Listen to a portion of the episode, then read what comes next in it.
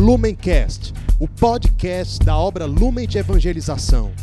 Ser feliz fazendo o outro feliz. Acesse lumencerfeliz.com.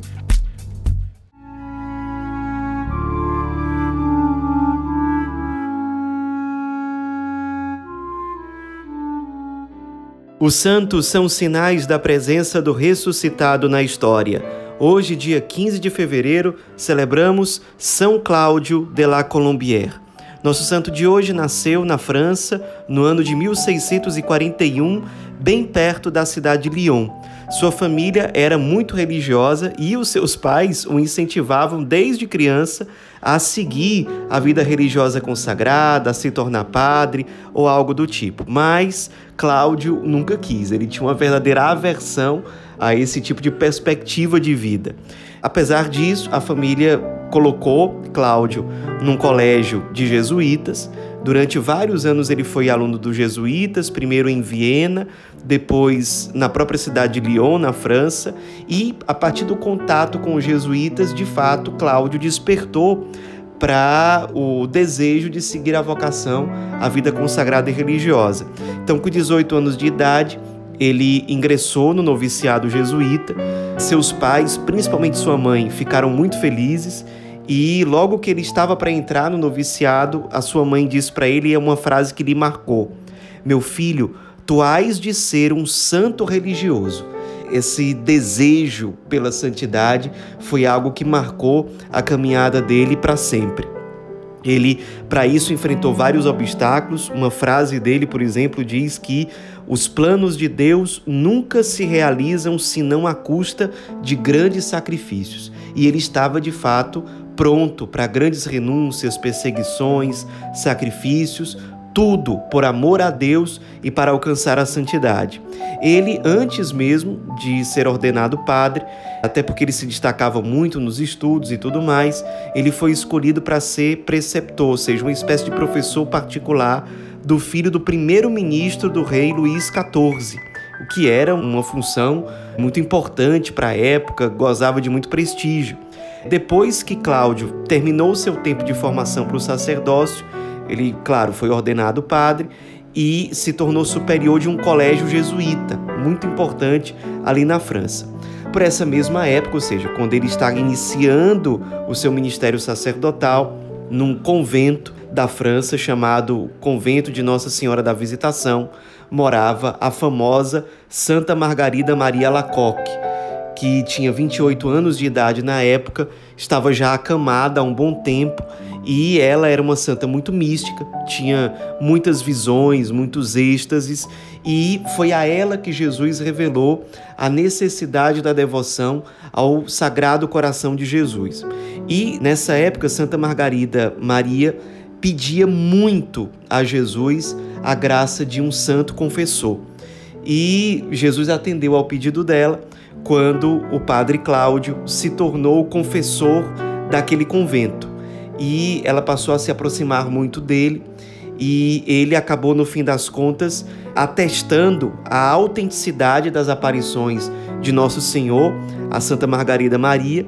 Ele se tornou um grande divulgador da devoção ao coração sagrado de Jesus, consagrou-se inteiramente a esse apostolado e foi motivando muitas pessoas, inclusive ele foi muito importante para dar respaldo às autoridades eclesiásticas de que tudo aquilo que envolvia a vida de Santa Margarida Maria era autêntico, era verdadeiro. As aparições do Cristo, a devoção ao Sagrado Coração de Jesus gozava de uma fundamentação sólida. Então, em que, que consistia essa devoção ao Sagrado Coração? Jesus mesmo, nas aparições da Santa Margarida Maria, pedia, entre outras coisas, que lhe fossem dedicadas as primeiras sextas-feiras de cada mês, como um dia de oração eucarística, de reparação às ofensas ao coração de Jesus. Pedia também a instituição da solenidade do Sagrado Coração de Jesus na sexta-feira, após a oitava da solenidade de Corpus Christi. O padre Cláudio foi um grande divulgador disso tudo. Ele nunca viu em vida tudo isso ser concretizado assim de forma oficial pela igreja, mas quando isso tudo se concretizou, em muito se deve a esse grande instrumento humano que foi o padre Cláudio de la Colombière. A devoção ao Sagrado Coração de Jesus foi uma resposta providencial do Espírito aos riscos do jansenismo, que era uma falsa espiritualidade que havia na Europa, especialmente na França, que apresentava um cristianismo exageradamente rígido, muito apegado a normas, o que fazia muitas pessoas até desanimarem da busca pela santidade, porque se tratava de uma falsa espiritualidade muito fria, muito baseada em rigorismos exagerados e a espiritualidade do coração de Jesus que apresentava um coração misericordioso, um coração que dava gosto de amar de volta, dava gosto consumir-se por aquele coração cheio de misericórdia, cheio de amor. Então, essa devoção, essa espiritualidade do coração de Jesus foi uma grande resposta. E Deus quis se utilizar de dois grandes instrumentos humanos para isso. Claro, a própria Santa Margarida Maria Lacoque e o seu grande confessor e diretor espiritual, São Cláudio de la Colombière. Acabou que, com o tempo, os superiores do padre Cláudio pediram que ele fosse transferido para Londres e ele, por obediência, foi. Lá, ele assumiu a missão de ser o confessor da princesa Maria Beatriz de Este, que era a princesa da época, esposa do rei, e ele se tornou também o capelão do Palácio Real. Tiago II, que era o rei da Inglaterra na época, casado com Maria Beatriz, ele tinha uma postura completamente contrária à Igreja Católica. E por conta disso, Padre Cláudio sofreu algumas perseguições, mas ele foi muito fiel à missão que lhe foi confiada. De forma muito simples e muito fiel, ele ia preparando os seus sermões, suas pregações e as pessoas eram atraídas por aquilo, cada vez mais aumentavam o número de pessoas que frequentavam as missas do Padre Cláudio.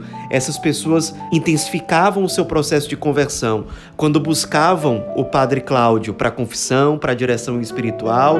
Então o apostolado dele se tornou muito fecundo.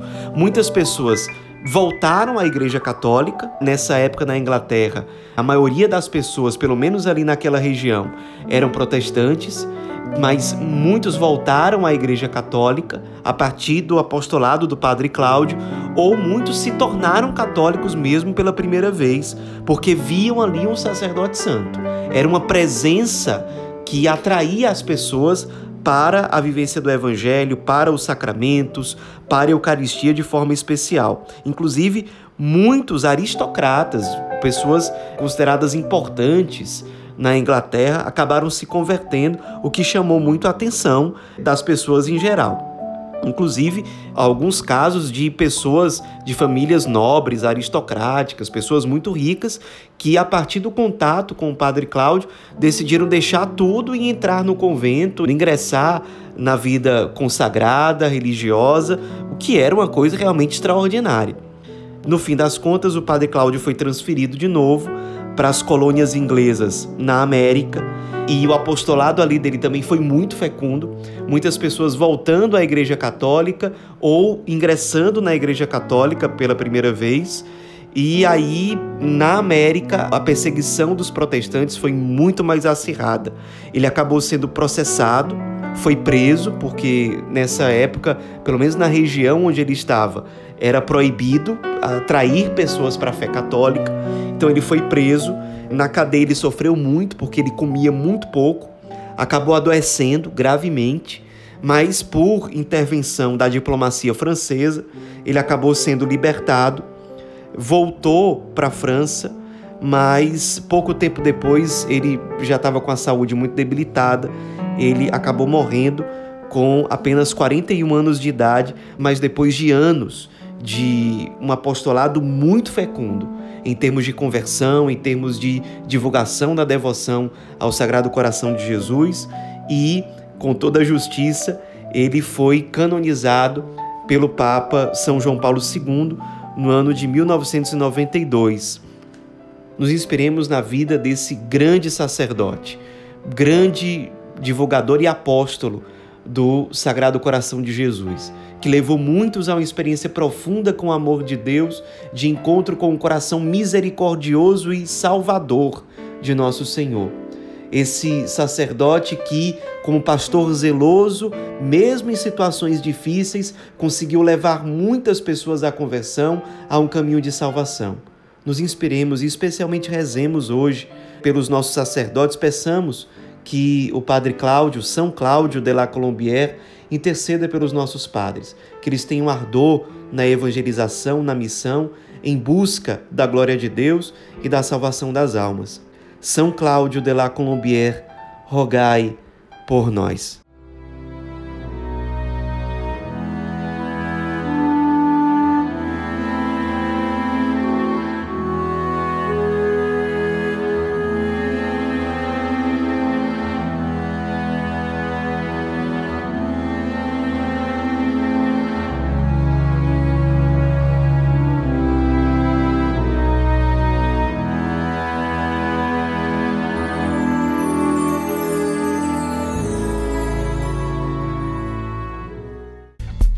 Lumencast, o podcast da obra Lumen de Evangelização. Ser feliz fazendo o outro feliz. Acesse lumencerfeliz.com.